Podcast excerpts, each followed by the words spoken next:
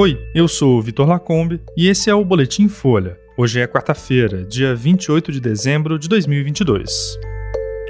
Simone Tebet aceita ser ministra do Planejamento de Lula. Equipe do presidente eleito pede fechamento da esplanada e suspensão do porte de armas. Augusto Aras vai ao Supremo contra indulto de Bolsonaro. E Ministério da Saúde amplia a vacinação contra a Covid de crianças de 6 meses a 4 anos. A senadora Simone Tebet, do MDB, aceitou assumir o Ministério do Planejamento e Orçamento no governo Lula. Alguns acertos sobre a atuação dela na pasta ainda vão ser fechados. A principal discussão é o controle do Programa de Parcerias de Investimentos. A tendência é que a gestão do chamado PPI seja compartilhada entre dois ministérios, Planejamento e Casa Civil. Assim, tanto Tebet quanto o petista Rui Costa vão ter influência no programa. Também estão sob o guarda-chuva do planejamento o IBGE, o IPEA e a área de relações internacionais com bancos de desenvolvimento. A senadora queria o controle dos bancos públicos, mas a ideia não vingou. Terceira colocada nas eleições presidenciais, a MDBista apoiou Lula no segundo turno e participou ativamente da campanha. Apesar do protagonismo na reta final, ela demorou a ter o nome confirmado no próximo governo. Tebet foi cogitada em outros ministérios antes do planejamento. A princípio, ela queria ocupar as pastas da educação ou do desenvolvimento social, mas acabou preterida pelos petistas Camilo Santana e Wellington Dias. Lula então teria oferecido o meio ambiente, mas Tebet recusou em favor da deputada eleita Marina Silva, da Rede.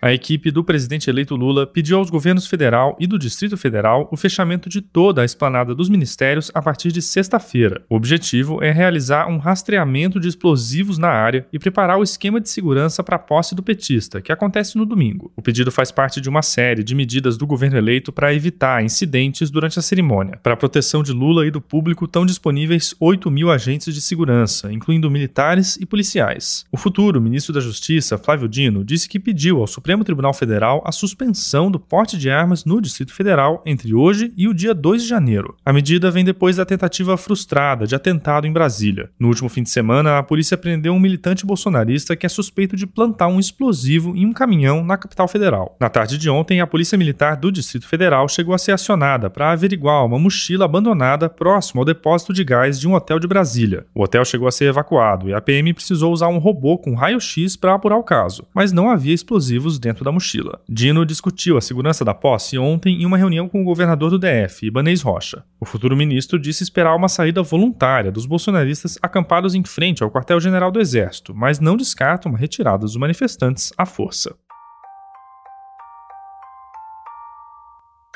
O Procurador-Geral da República, Augusto Aras, acionou o STF ontem contra o decreto de Jair Bolsonaro que concedeu indulto a policiais militares do massacre do Carandiru. Aras pede que a corte suspenda imediatamente a eficácia da medida. O último indulto natalino do mandato de Bolsonaro foi publicado na semana passada com um artigo inédito para contemplar o perdão a todos os PMs condenados pelo massacre. A chacina aconteceu em 1992, depois que a polícia invadiu o complexo do Carandiru para conter um confronto e matou 111 presos. Nenhum agente de segurança envolvido no caso foi preso até hoje, mais de 30 anos depois. O decreto de Bolsonaro não cita nominalmente os 74 policiais condenados na ação, mas o texto descreve circunstâncias que se encaixam à situação deles.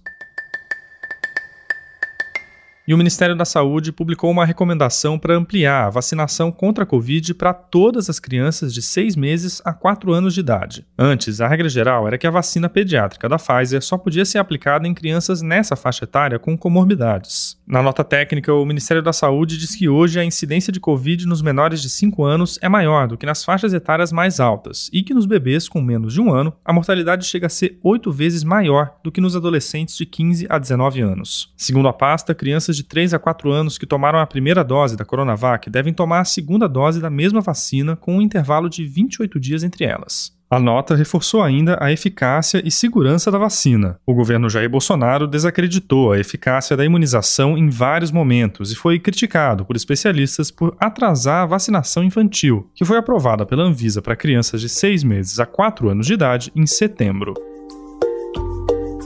Esse foi o Boletim Folha, que é publicado de segunda a sexta. Essa semana, o boletim vai ao ar sempre de manhã cedinho. A edição do fim da tarde volta no começo do ano. A produção é de Daniel Castro, Maurício Meirelles e Laila Moalen, e a edição de som também é da Laila. Essas e outras notícias você encontra em folha.com. Até amanhã.